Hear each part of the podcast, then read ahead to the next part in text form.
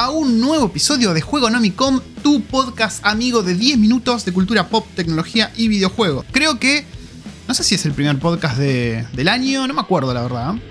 Seguramente es el segundo, pongámosle que es el segundo podcast del año. Y en esta ocasión vamos a estar hablando de, eh, de lo que compré. Finalmente, gente, caí en las garras, caí en la trampa del marketing. Ustedes se recordarán, me imagino, hace ya, creo que fue el primer podcast o el segundo, que me descargué contra el metaverso de eh, Mark Zuckerberg y le saqué el cuero, que la realidad virtual es una cagada. Bueno, terminé comprando el Oculus Quest 2, el casco de realidad virtual, casualmente fabricado por los muchachos de Facebook, ¿no? Ahora llamado Meta. Y les voy a contar mi experiencia con el casco. Yo venía de haber usado el casco de realidad virtual de Sony hace ya unos dos años, creo. Y la verdad que fue bastante distinta la experiencia, así que les quiero contar todo, desde cómo fue el packaging, a cómo fue la compra, a qué opciones tuve, qué research hice, qué juegos estoy jugando, eh, cómo cayó en la familia la compra, todo eso y mucho más para vos. Así que si estás pensando en meterte en el mundo de la realidad virtual comprando el Oculus Quest, este podcast te va a interesar.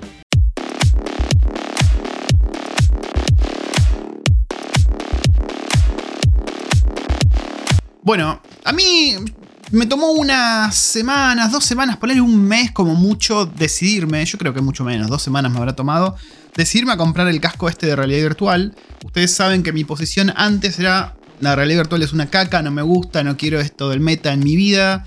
Bueno, cuestión que no me acuerdo exactamente qué fue. Ah, ya sé qué fue lo que me hizo empezar a cambiar de opinión. Empecé a ver mucho sobre VRChat, ¿no? Eh, que es este. es una plataforma, ni siquiera es un juego, es una plataforma de chat de realidad virtual con distintos mundos que vos vas. Y nada, hay gente con distintos avatares y hablas y te relacionás. No hay juegos, digamos, es simplemente hablar.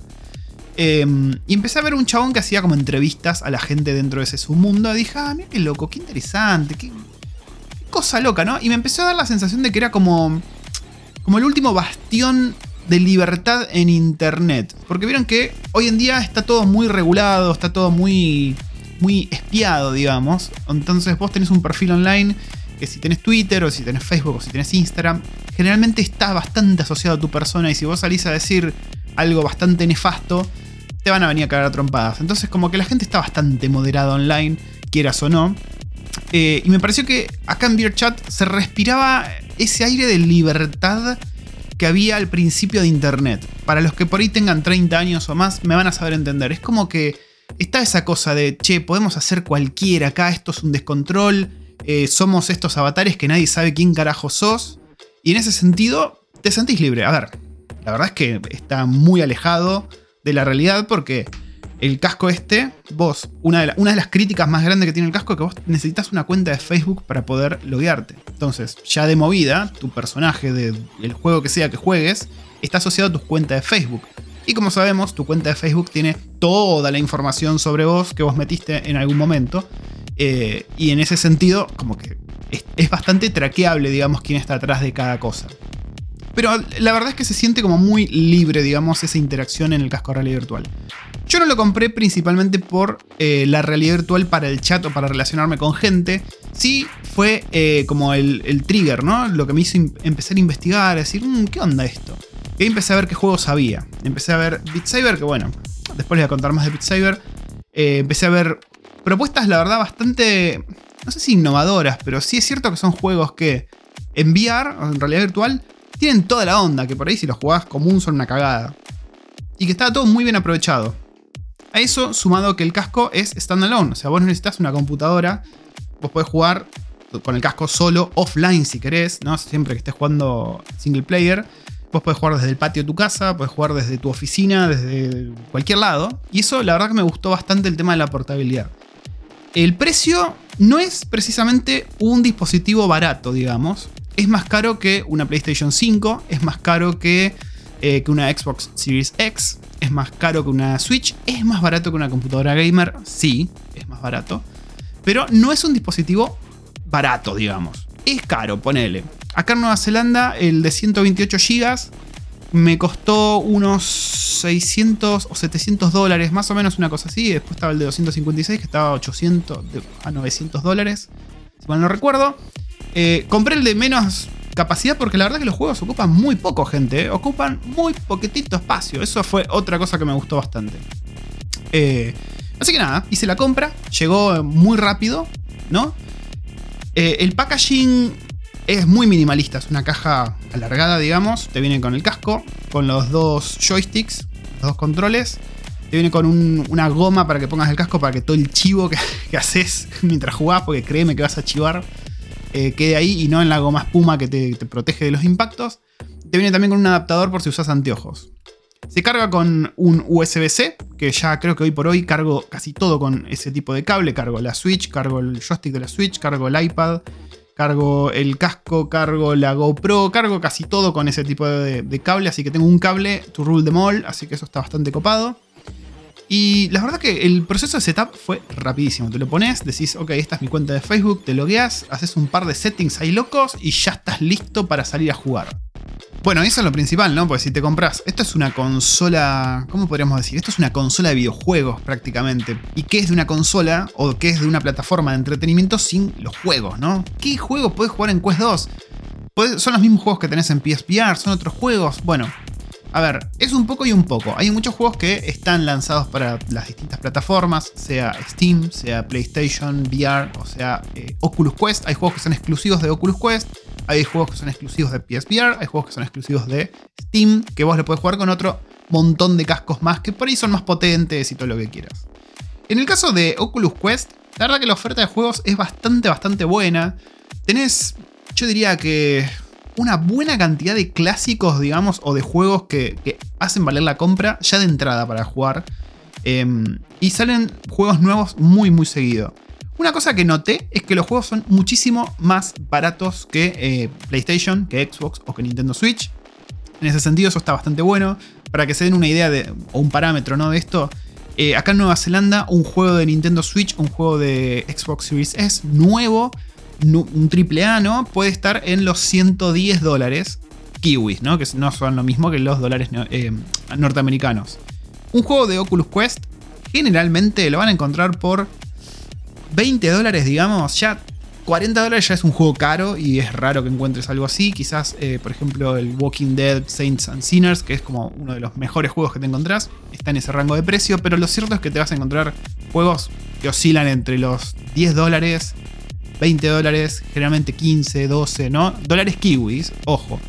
Em, y en ese sentido está bueno porque es una, una, consola que no gastas mucha plata una vez que ya la compraste. Hay muchas cosas gratuitas que puedes jugar que están zarpadas. Eh, y también los juegos no ocupan mucho, con lo cual vos podés tener bochas de juegos instalados que, no vas a quedarte corto de espacio como por ahí te pasaría con eh, la Xbox Series, perdón, sí, la Xbox Series S, que instalaste el Flight Simulator y ya te quedaste sin espacio. Eh, de hecho, les voy a hablar en el próximo podcast, les voy a hablar de la Xbox Series S, que también la compré, y les voy a contar un poquito mis impresiones. Pero la verdad que es un, un aparato que funciona muy bien, como viene ya de fábrica es muy cómodo de usar, eh, tiene un sistema guardián para delimitar el espacio en el que estás jugando, que si vos, no sé, hoy estás jugando en el living y mañana cambias y vas a jugar al patio y después vas a jugar a la casa de tu tía, eh, es muy fácil de setear. Entonces vos cuando llegás a ese límite, ¿no? Eh, ves una pared virtual, en el mundo virtual, que te dice, che, mira, te la estás por pegar contra la pared, así, aflojale un poquito, flaco. En ese sentido está muy, muy bien pensado. Em, y las experiencias que, que ofrece la verdad que fueron muy, muy inmersivas, me han gustado mucho, porque tenés juegos y por otro lado tenés experiencias. ¿Qué quiero decir con experiencia? Para que se den una idea, por ejemplo, hay un... no es un juego, ¿no? Hay una aplicación que se llama Brink Traveler, que te posiciona a vos en distintos lugares del mundo, pero no son fotografías 3D, es como una representación 3D, eh, ¿no? Real, no es simplemente una foto que vos podés mirar en 3D, sino que vos ves pájaros volando, ves cosas moviéndose. Eh, y vos simplemente estás ahí, podés caminar, tenés una libertad ahí medio ilimitada, pero la verdad es que yo por ahí me encontré que estaba parado en un risco en Islandia. Y la verdad que la sensación de inmensidad que tendría si estás ahí parado en la realidad está muy bien traducida a lo que es una aplicación de realidad virtual. Muy, muy bien. Después tenés también otras cosas como Wanderer eh, y otro tipo de aplicaciones como de National Geographic, por ejemplo, que también te ofrecen ese tipo de cosa inmersiva, ¿no? De, ok, estás en la Antártida andando en un kayak y te sentás en el piso en la realidad y estás andando en el kayak y vos mirás para un costado y ves una orca que está nadando al lado tuyo o te pasa una ballena por abajo del kayak y vos mirás, la verdad que te hace, te hace flipar de maneras espectaculares. El grado de inmersión que tenés es muy, muy bueno. Gráficamente, técnicamente, eh, si vos venís de algo como PlayStation 5 o si venís quizás del mundo de la computadora con otros cascos de realidad virtual más caros, te vas a encontrar con que técnicamente es un poquito limitado, ponele. Pero la verdad que está muy muy bien. Considerando que todo el hardware está metido en ese casco y que lo puedes usar donde quieras, eh, la experiencia la verdad que técnicamente está muy muy muy lograda. Algo a recalcar que yo no sabía bien cómo carajo funcionaba o cómo iba a ser es el audio. Porque vos no tenés ningún tipo de auriculares. Simplemente el audio sale eh, direccional desde el mismo casco, pero sin meterte nada en las orejas. Eh, ¿Cómo lo puedo explicar? Cuando vos tenés el casco puesto, sentís como si la música y los sonidos estuviesen saliendo a tus oídos directamente. Pero al mismo tiempo, si alguien te habla, ¿no? ¿Qué sé yo? Si pasa tu esposa por al lado tuyo y te dice, che, boludo, ojo, eh, vos vas a escucharla, porque no tenés nada tapándote el oído, digamos. En ese sentido está muy, muy copado y te permite justamente eh, no encerrarte tanto en la realidad virtual, sobre todo si tenés familia, ¿viste? Que puede ser un poquito incómodo que estés ahí pelotudeando con el casco y medio alienarte. Así que eso está bastante, bastante logrado. Otra cosa que me gustó muchísimo fueron los joysticks. Los joysticks, la verdad que no, no había pensado mucho en los joysticks. Dije, bueno, qué sé yo, son joysticks, ¿no? Tenés unos analógicos, unos botoncitos, unos gatillos. Eh, tiene como unas cosas redondas, como una especie de... Mi, esposa le dice que es para apoyar el café. Es como una cosa redonda alrededor que es... No sé si es para no chocarte las paredes o qué. Pero lo cierto es que te detecta también el movimiento de los dedos dependiendo de dónde los tengas apoyados en el joystick. Lo cual se ve traducido en el juego. Entonces vos podés hacer muchos gestos con la mano. Eh, todavía no pude hacer fuck you. Pero puedes hacer muchos gestos en la mano justamente gracias a ese tipo de sensores que tiene. Eh, lleva pilas, los joysticks. Eso me pareció medio choto, ¿no? Y no, te, no puedes ponerle batería. Pero lo cierto es que duran un montonazo las pilas. Nosotros estuvimos dando matraca durísimo y creo que están al 100% todavía. Eh, son bastante resistentes, porque bueno, es un aparato que seguramente vas a cagar a bifes contra alguna pared sin querer. Así que eso tiene que ser algo, algo que hayan tenido en cuenta cuando lo diseñaron. Eh, y la verdad que hay mucha, mucha gente online. De hecho, bueno, el casco, el Oculus fue, eh, creo que el aparato más vendido durante la Navidad 2021, ¿no? Pasando al 2022. Fue uno de los aparatos, o el aparato más vendido. Quizás tiene un poco que ver eh, el tema de la escasez de las consolas de nueva generación. Pero la verdad que el aparato este, el Oculus Quest, está teniendo un auge muy grande. Yo no sé si es por culpa de los influencers, de algunos que otros juegos que han salido y le han dado como mucho mucho hype en las redes sociales o qué, pero la verdad es que es un, aparato que está teniendo mucho, mucho auge en todo lo que es social media, lo vas a ver hasta en la sopa, seguramente algún amigo tuyo lo obtuvo para Navidad y ahí vas a decir, uh, puta, quiero el aparato ese. La verdad que está muy bueno, está muy bueno, ofrece mucha diversión y lo mejor es que te hace mover. Em, ¿Cómo va a ser todo el tema de meta, el metaverse, con este casco en un futuro? No lo sabemos. Ya hay una aplicación de meta, la estuve viendo, la verdad que es una cagada. o sea, es muy, muy, muy limitada en comparación con otras experiencias que ofrecen algo similar, siendo honestos, como por ejemplo hay un juego que se llama Rec Room, eh, en el cual vos tenés tu habitación, estás como una especie de mini ciudad, barrio, campus universitario y hay un montón de actividades y te cruza gente y bla, bla, bla. Eh, eh, lo que ofrece Meta por ahora es limitadísimo y bastante choto, la verdad. En comparación sobre todo con ese tráiler fumado que sacó Zuckerberg está muy alejado, está a años luz de eso. Vamos a ver si el supercomputador este que anunció que está construyendo sirve para hacer algo mejor, porque la verdad que lo que están haciendo ahora, que creo que está solo disponible para Estados Unidos, es bastante, bastante limitado.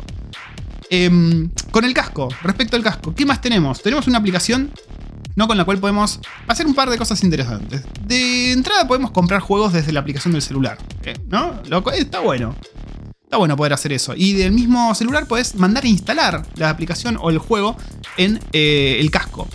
Y por otro lado también puedes streamear, digamos, entre comillas. Puedes ver qué es lo que está viendo el casco en el celular. Lo cual está bueno si querés, no sé, grabar algún clip o algo y mandárselo a un amigo.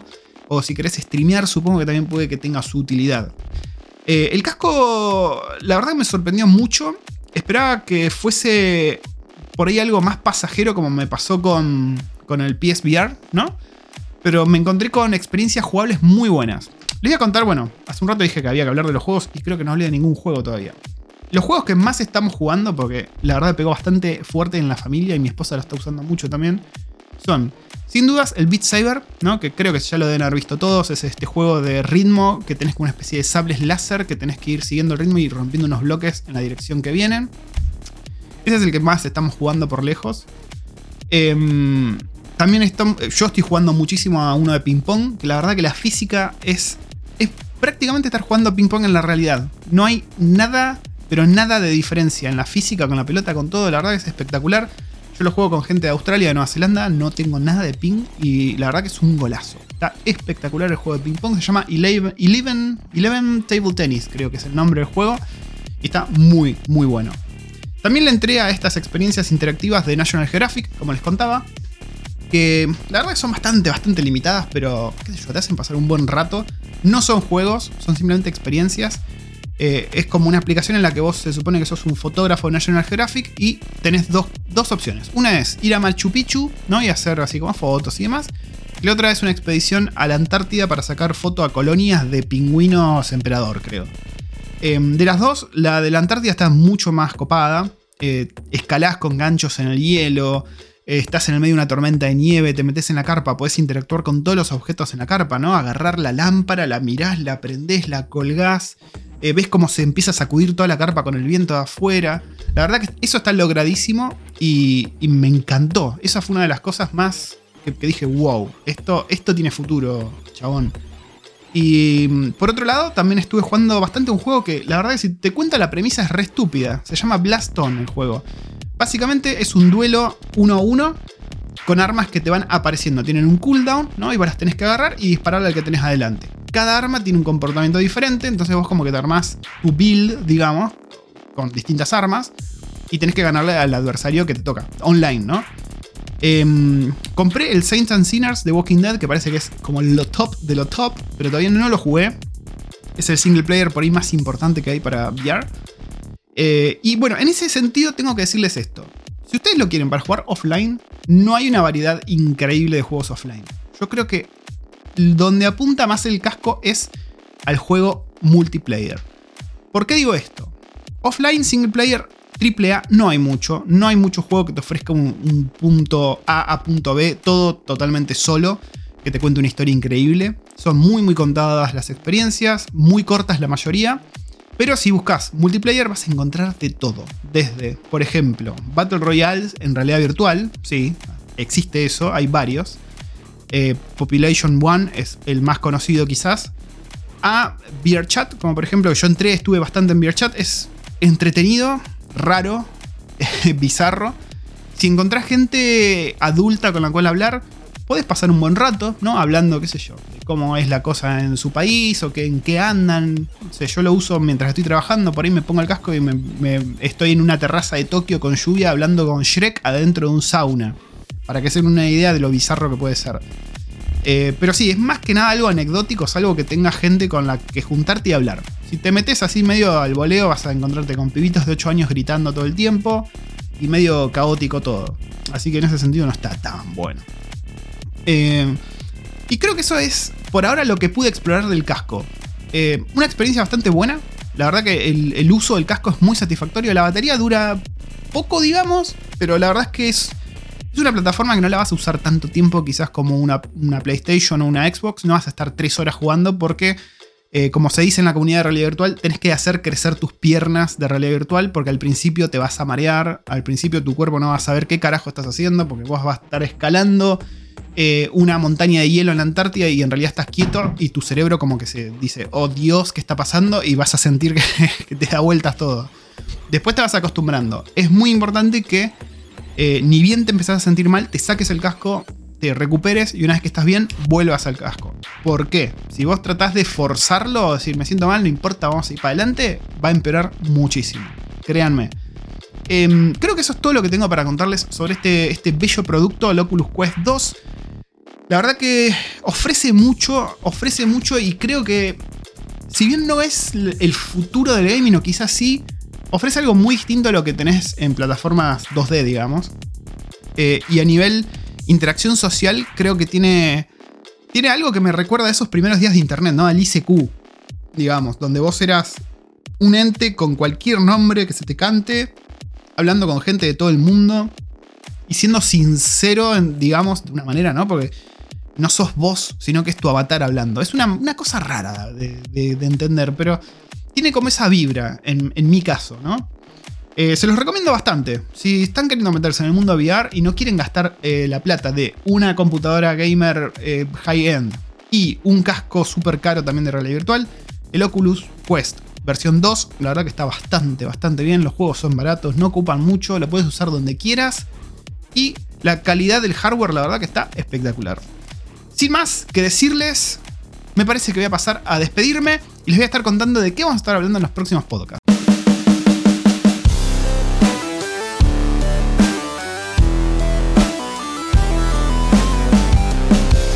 Bueno, y para los próximos podcasts tengo que contarles de eh, la Xbox Series S, ¿no? La compré, llegó en menos de un día, creo que llegó.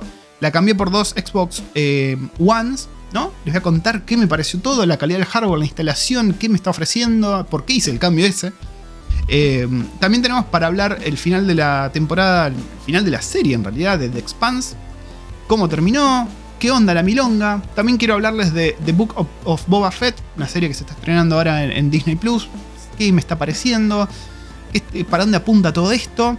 Y creo que no mucho más, no mucho más. Así que, sin más, vamos a despedirnos hasta el próximo capítulo de Juego Nomicom.